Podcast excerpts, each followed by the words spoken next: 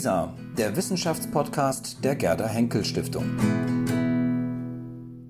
Herr Dr. Heinen, Sie sind Leiter der Unterabteilung Wissenschaftliche Dienste des Deutschen Bundestages. Ähm, wir haben uns hier zuletzt in der Redaktion darüber unterhalten. Wir waren in der Akademie bei einer großen Veranstaltung und haben dort Wissenschaft an einem Abend erlebt und haben uns danach gefragt, wenn Wissenschaft so viel Präsenz hat, da wollten wir gerne wissen, wie wirkt eigentlich Wissenschaft tatsächlich in die Gesellschaft? Und das wäre sozusagen unser Kernanliegen heute. Aber bevor wir dazu kommen, erstmal vielleicht mal ganz kurz, könnten Sie für uns die Aufgabe des Wissenschaftlichen Dienstes des Deutschen Bundestags so ein bisschen umreißen? Wem genau sind Sie eigentlich zu Diensten? Ja, wir sind zu Diensten jeweils dem einzelnen Abgeordneten. Also im Mittelpunkt unserer Aufgabe steht die Frage, wie kann der einzelne Abgeordnete in seinem verfassungsmäßigen Auftrag, also Kontrolle der Regierung, Ausübung seines Mandats entsprechend unterstützt und gestärkt werden. Wir sind Teil der Bundestagsverwaltung und sind sozusagen eine Serviceeinheit. Wichtig ist, dass in den parlamentarischen Regularien, natürlich auch im Grundgesetz, der einzelne Abgeordnete in seiner Unabhängigkeit, in seinen Möglichkeiten, sich selbst eine Meinung, einen Zugang zu komplexen Themen zu bilden, im Mittelpunkt steht. Und die Frage ist einfach, wie kann er das heutzutage für sich organisieren. Da hat er einige Mittel. Er ist natürlich frei, alle Quellen zu nehmen, zu nutzen. Er trifft in Ausschüssen auf Experten. Er hat natürlich auch Mitarbeiter in seinem Büro. Aber gleichwohl erleben wir natürlich eine Zersplitterung, Ausdifferenzierung, Atomisierung der Wissenschafts- und der Themenlandschaft. Und es wird natürlich immer schwieriger, überall natürlich seinen Blick erst recht vertiefend drauf zu haben. Und die wissenschaftlichen Dienste des Bundestages unterstützen den Abgeordneten und zwar nur auf Anfrage hin. Also wir sind nicht proaktiv unterwegs, sondern reaktiv.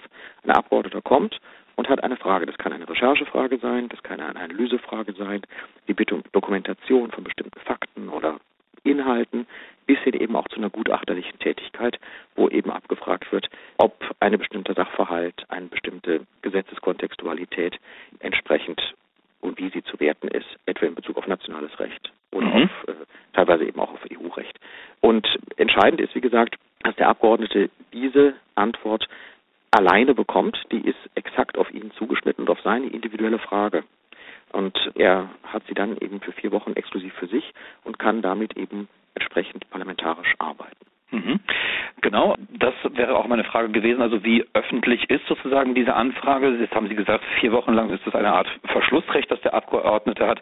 Aber man kann ja, das haben wir heute und die letzten Tage auch gemacht, man kann ja im Netz dann alle bisher geleisteten Sachgutachten oder Sachstandserklärungen, Ausarbeitungen findet man ja im Netz, sind ja alle dokumentiert. Das heißt also der Öffentlichkeit auch zugänglich. So ist es, genau. Und einige dieser Gutachten werden auch oft dann medial aufgegriffen, können auch eine Debatte vielleicht auslösen. Jetzt war in der Vergangenheit uns aufgefallen, dass es einige Gutachten gibt, die möglicherweise konträr oder zumindest jedenfalls nicht übereinstimmen mit der Leitlinien der Bundesregierung beispielsweise, mit der politischen Leitlinien. Ich nenne einfach ein paar Beispiele. Es gab schon im Februar des vergangenen Jahres zur rechtlichen Anerkennung von Interimspräsidenten in Venezuela, Guaido war ein Thema. Da entspricht sozusagen die Position des wissenschaftlichen Dienstes nicht der der Bundesregierung. Dann später im Juni gab es etwas zu den griechischen und polnischen Reparationsforderungen gegen Deutschland. Auch da eine eher divergierende Meinung, zumindest partiell. Dann gab es im Dezember etwas zur Intervention im Bürgerkriegsgebiet, die Rolle Russlands in der Ostukraine im Konflikt, wo man auch sagt, das deckt sich nicht mit der Politik der Bundesregierung. Und jetzt zuletzt nochmal im Januar eine völkerrechtliche Einschätzung des Konflikts zwischen Iran und den USA. Und auch da wird deutlich, wie die mediale und auch die politische Mehrheitsmeinung momentan verteilt ist. Das deckt sich ja auch nicht eins zu eins. Ist das normal, dass die wissenschaftlichen Gutachten nicht unbedingt mit der Politik übereinstimmen? Also ob sie mit der Politik übereinstimmen, das kann ich nicht sagen, weil ich glaube, dass es in einer pluralen Demokratie natürlich immer verschiedene Politikansätze und auch verschiedene Interpretationen gibt. Wir sind aber nicht für politische Interpretationen eigentlich da, sondern wir versuchen, bestimmte Sachfragen vor bestimmten Hintergründen aufzuklären. Die Beispiele, die Sie jetzt gebracht haben, spielen alle im Bereich des internationalen und des Völkerrechts. Richtig. Ich könnte Ihnen allerdings auch Beispiele aus dem Bereich des Verkehrsrechts oder der Verkehrspolitik bringen. Vor einigen Jahren zum Beispiel haben die wissenschaftlichen Dienste sehr frühzeitig sich mit der Problematik der EU-Konformität der geplanten Mautregelungen auseinandergesetzt, durchaus kritisch oder auch im letzten Jahr mit dem Versuch eines Inlandsgeheimdienstes, eine im Bundestag vertretene Partei als Prüffall zu kommunizieren. Auch das ist nur Gegenstand einer Prüfung gewesen. Also wir sind da in allen Bereichen unterwegs und es geht also gar nicht darum, das politisch einzuordnen, auch wenn unsere Stellungnahmen natürlich häufig politisch interpretiert werden. Das ist ja auch vollkommen klar. Mhm. Ganz klar zu sagen, wenn wir etwas untersuchen, auch eben gerade in Reaktion auf eine Anfrage des Abgeordneten, dann machen wir das nicht, um den Abgeordneten damit zu munitionieren.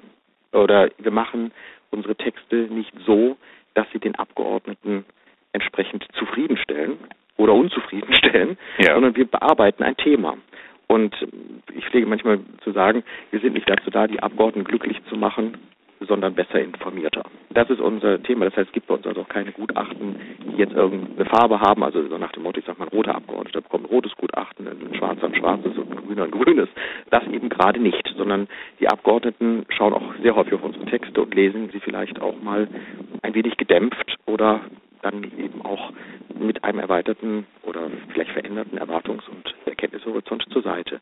Das ist in ihrer eigenen freien Entscheidung. Es ist nicht unsere Aufgabe, da sozusagen die Politik zu machen. Dass das in die Öffentlichkeit geht, das kann der Abgeordnete natürlich teilweise selber machen.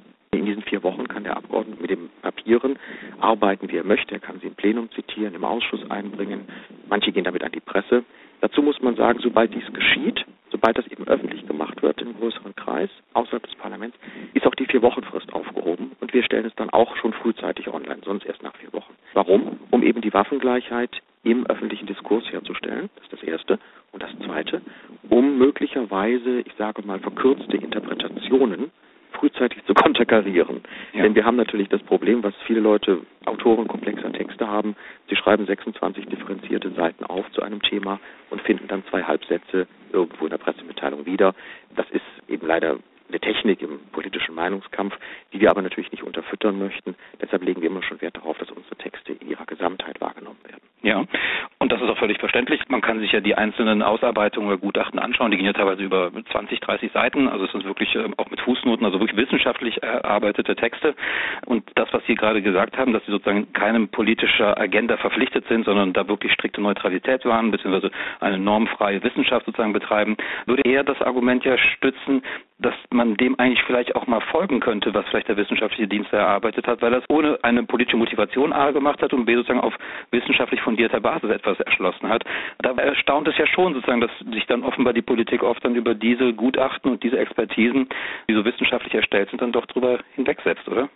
Also vielleicht erstmal zum Charakter unserer Papiere. Unser Papier gibt nicht die Meinung der wissenschaftlichen Dienste oder gar des Bundestages oder seiner Verwaltung wieder, sondern es ist eine Einschätzung eines Autors in einem bestimmten zeitlichen thematischen Kontext, die natürlich hier entsprechend peer-reviewed und begleitet ist und auch verantwortet wird. Aber wir maßen uns natürlich nicht an, quasi als Linienrichter am Rand zu stehen und hier irgendwelche Zurufe zu machen. Und schon gar nicht bin ich persönlich der Meinung, dass entsprechende Recherchen in einem quasi Automatismus dazu führen müssten, dass jetzt die Politik A, B oder C macht. Es ist selbstverständlich das beste Recht jedes Abgeordneten, unsere Erkenntnisse oder unsere Recherchen aufzugreifen, aber auch sie zu negieren und zur Seite zu legen. Es gibt ja sozusagen keinen Automatismus eines wie auch immer gearteten wissenschaftlichen Erkenntnisses und eines entsprechenden Umsetzungszwangs, abgesehen mal davon, dass es natürlich sowieso das wissenschaftliche Erkennen oder die wissenschaftliche Erkenntnis per se und ihrer Gesamtheit auch nicht geben kann.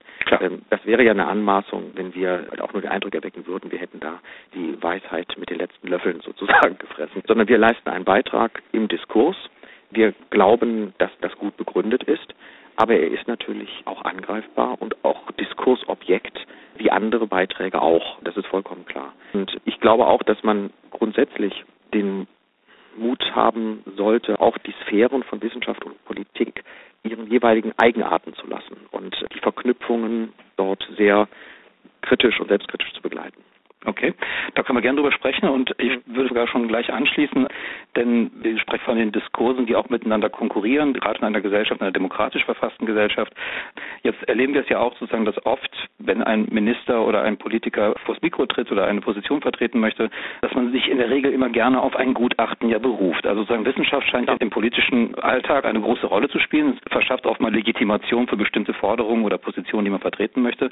Das heißt, die Politik beruft ja im Grunde laufend auf irgendwelche Gutachten. Und mhm. da wäre für mich auch die Frage, konkurrieren sozusagen Sie als wissenschaftlicher Dienst des Bundestages mit möglicherweise vielen privaten Einrichtungen, die genauso Gutachten erstellen und wir kennen ja sozusagen dieses Beraterwesen, das ist ja bekannt, mhm. die dann immer zur Legitimation für bestimmte Positionen dann reichen. Also gibt es da eine Konkurrenz zwischen Ihrer Einrichtung als Verwaltungsinstitution des Bundestages zu vielen privaten Gutachtern, Experten in Anführungsstrichen? Nö, überhaupt nicht. Ich würde mal sagen, es ist ja vollkommen normal, dass im politischen Meinungsstreit sozusagen auch Argumente sortiert werden und man versucht, die Argumente der jeweiligen Seite entweder zu unterfüttern oder zu hinterfragen. Das ist der klassische Job von Fraktionen und von Parteien und von Stakeholdern im politischen Diskurs. Gilt auch für die entsprechenden Leute, die da außerhalb des parlamentarischen oder politischen Betriebs unterwegs sind. Das ist ja vollkommen legitim. Ich glaube auch, dass eine Auseinandersetzung sozusagen mit einer entsprechenden Fakten- und Materialunterfütterung, gerade wenn sie kontrovers ist, auch hilfreich ist, weil man eben natürlich sieht, was kann man abwägen, was ist da relevant und so weiter. Wir spielen da vielleicht nicht ganz so in derselben Ebene, weil wir natürlich keine Auftragsgutachten machen. Also das Gutachten einer NGO zu einem Thema hat am Ende als Ergebnis, dass das, was die NGO sagt oder der Lobbyverband oder das Ministerium, je nachdem wer es in Auftrag gegeben hat, dass das im weitestgehend richtig ist. Das heißt übrigens nicht, dass das Gutachten deshalb nicht seriös sein könnte. Also das ist damit ja nicht ausgeschlossen. Aber sie haben natürlich sozusagen eine Argumentationslinie, die nicht nur legitim, sondern auch sehr gut begründet sein kann. Wir haben ja auf dem offenen Markt Gutachten hervorragender Staatsrechtler zum Beispiel mit hervorragenden Texten, die natürlich die Debatte weiterbringen, ist doch gar keine Frage. Oder auch wenn ein betroffener Wirtschaftsverband oder vielleicht auch eine betroffene Verbraucherorganisation in einen Diskurs neue Erkenntnisse, neue Zahlen einbringt, ist das natürlich wichtig gerade eben in Zeiten einer verdichteten und beschleunigten Kommunikation, wo sozusagen nur noch eine Schlagzeile übrig bleibt, was allerdings auch schon seit Jahrzehnten beklagt wird, auch schon in der alten Bonner Republik, mhm. das ist alles nicht so neu. So, und die Frage ist, wo steht da der wissenschaftliche Dienst? Wir nehmen zum Beispiel auch Gutachten, die auf dem freien Markt sind, auch wahr. Auch deren Argumentationen werden dann schon mal geprüft oder werden zitiert oder werden kontextualisiert. Es wäre ja auch absurd, wenn wir sagen würden, wir fangen sozusagen nochmal bei allem neu an und erfinden jetzt irgendeine politische Fragestellung, die seit zwölf Jahren oder seit fünf Jahren diskutiert wird, nochmal ganz neu. Mhm. Sondern teilweise müssen wir natürlich auch das Material prüfen, was auf dem Markt ist. Und solange es eben wissenschaftlichen Kriterien genügt, also ergebnisoffener Ansatz, klare Dokumentation, transparente Diskursstruktur und so weiter und so weiter, Belegkultur, das, das kennen Sie alles. Das sind ja auch quasi alles nur wissenschaftliche Handwerksübungen. Es muss ja auch klar sein, die wissenschaftlichen Dienste des Deutschen Bundestages sind keine Universität. Wir sind keine Forschungseinrichtung. Das maßen wir uns nicht an und das wollen wir auch nicht sein, sondern wir sind eine Truppe, die versucht, komplexe Informationen zu kompilieren, zu kondensieren und für den Mandatsgebrauch sozusagen aufzubereiten. Das ist das Entscheidende. Und da ist einer der ganz wesentlichen Punkte. Heutzutage glaube ich, dass man auch die Breite einer Debatte abbildet. Also ein Großteil der Arbeit vieler Lobbyisten und politischen Interessensvertreter, egal ob Opposition, Regierung, Lobbystrukturen und so weiter, ist ja eine Debatte zu formen. Nicht so sehr vielleicht allein durch Argumente, sondern durch Wahrnehmung. In der modernen Diskussion heißt es Framing oder Channeling. Wir können das entsprechend die Thematik, die kann man diskutieren. Ich glaube, eine Aufgabe eines parlamentarischen wissenschaftlichen Dienstes, da bin ich mir auch mit den Kollegen in vielen anderen Diensten in parlamentarischen Demokratien einig, ist es, diese Verengungen oder Kanalisierungen von Diskursen aufzubrechen und eben zu ermöglichen, dass der breite, weit differenzierte Blick genommen werden kann. Und dass wir eben rauskommen aus sozusagen einer Lufthoheit über die Diskurse, die irgendwelche Institutionen, Personen, egal jetzt haben, dass man einfach sagt, naja, das Thema hat aber drei, vier Stimmen und es gibt auch hier noch eine Geschichte zu dem Thema oder zu dem Begriff. Also das ist ein ganz wichtiger Service, sozusagen die Abbildung der Breite einer Debatte. Immer im Dienst natürlich für den Abgeordneten. Es geht hier immer um den Abgeordneten, der sich einen Einblick verschaffen. Ja, es geht ja auch nicht darum, dass wir jetzt irgendwie performen, sondern am Ende muss der Abgeordnete sagen können, wow, jetzt habe ich wirklich mal entweder einen Überblick bekommen oder ich habe ein Portfolio bekommen, wo ich auch selber meine eigene Analyse oder Meinung drauf aufbauen kann. Mhm.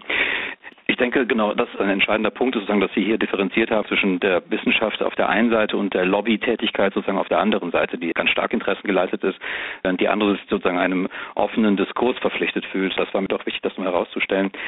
Vielleicht zum Abschluss nochmal die Frage, sehen Sie denn auch in Demokratien, in denen wir von freier Wissenschaft ja auch ausgehen, dass sie dort frei agieren darf, sehen Sie, dass es ein Spannungsverhältnis gibt, das irgendwann auch dann nicht mehr zu lösen ist zwischen Staatsräson auf der einen Seite, also Politik, und eben den Ergebnissen von freier Wissenschaft? Also kollidiert das manchmal auch? Ist das auch Ihre Erfahrung? Naja, ob es unbedingt um die Ergebnisse von freier Wissenschaft geht, das ist ja schon der zweite Schritt. Die Voraussetzung wäre ja erstmal, dass es eine unabhängige freie Wissenschaft gibt und sie erhalten bleibt unabhängig von ihren Ergebnissen. Also, dass wir den Gedanken etablieren, ich würde sagen eher verteidigen, denn er ist ja immer noch dominant, dass eben Wissenschaft grundsätzlich erstmal ergebnisoffen zu arbeiten hat und sich nicht in den Dienst meint stellen zu müssen, egal von was auch immer. Seien es nun abstrakte gesellschaftliche Ziele, seien es gar konkrete politische Ziele. Und die Frage, inwieweit das je nach Fakultät, je nach Fachrichtung, je nach konkretem Kontext noch möglich ist, die Debatte findet ja statt in Deutschland. Also wenn ich in die Feuilletons gehe, auch teilweise in die wissenschaftlichen Vorfeldorganisationen und so, da wird schon natürlich darüber diskutiert, wie kommen denn Forschungsmittel wo und warum an? Wer gibt die eigentlich frei? Also das ist die Mitteldebatte. Dann gibt es natürlich die Debatte der persönlichen Einbindung. Ein Forscher, der zum Beispiel permanent etwas abliefert, was bestimmten politischen Strukturen vielleicht nicht so gefällt, wird nicht damit rechnen können, in ein vielleicht Beiratsgremium berufen zu werden, was wiederum Rückwirkungen ja auf seine Publikationsliste, auf seine Relevanz, auf Anschlussverwendung und so weiter hatte. Also diese Frage, wie kriegen wir die Balance hin zwischen unabhängiger wissenschaftlicher Beratung und eben ihrem Nutzen für politisches Handeln, das ist ja total virulent. Mhm. Die haben natürlich auch die wissenschaftlichen Dienste nicht zu lösen, weil wir in dieser Liga nicht mitspielen, das muss man ganz klar sagen. Mhm. Aber die Frage ist natürlich schon da, denn indirekt betrifft es auch uns. Denn wir haben natürlich auch immer wieder mit Quellen zu tun, mit wissenschaftlichen Ausarbeitungen, von denen wir gar nicht so sicher sind, ob sie wirklich interessefrei entstanden sind mhm. oder Interesse geleitet. Teilweise wird das deutlich gemacht, teilweise ist der Kontext aber auch nur zu vermuten oder zu recherchieren. Das macht natürlich das Thema Quellengewicht und Materialauswahl nicht unbedingt leichter. Es gibt einen Gedanken aus dem Journalismus, wobei noch nicht mal genau klar ist, ob das Zitat wirklich exakt so gefallen ist. Es ist relativ berühmt von Hans-Joachim Friedrich. Guter Journalismus darf sich mit nichts gemein machen und niemandem gemein machen, auch nicht mit der noch so guten Sache. Ich finde, das gilt eigentlich auch für Wissenschaft. Das kann man eigentlich so übertragen, auch wenn Wissenschaft nicht Journalismus ist, sondern auf einem ganz anderen Vertiefungs- und Recherchenniveau arbeitet. Aber da gilt es umso mehr. Und die Erfahrungen gerade des 20. Jahrhunderts, gerade in Deutschland, mit zwei totalitären Regimen und Diktaturen, die alle beide sich natürlich erstklassiger Dienste der Wissenschaft bedient haben, ja sogar wissenschaftlich beweisen konnten, wie gut das alles ist, was sie machen. Ja. Das finde ich schon etwas, wo man auch nochmal wissenschaftshistorisch kritisch drüber nachdenken sollte, inwieweit eine Distanz zwischen wissenschaftlichem Betrieb und Politikbetrieb auch sinnvoll ist. Herr Dr. Hein, ich danke Ihnen für das Gespräch und ich kann nur empfehlen, das habe ich auch inzwischen getan, sich Ihrem Newsletter anzuschließen, denn dann wird man laufend über die neuen Papiere sozusagen aus dem wissenschaftlichen Dienst des Deutschen Bundestages informiert und das sind dann auch oft sehr viele interessante Sachen dabei, die man so im medialen Diskurs oft gar nicht hört oder die irgendwie untergehen und das kann man, glaube ich, nur an dieser Stelle nochmal empfehlen, sich dafür einzutragen. Ist nett, Dankeschön. Vielen Dank für das Gespräch, danke Ihnen.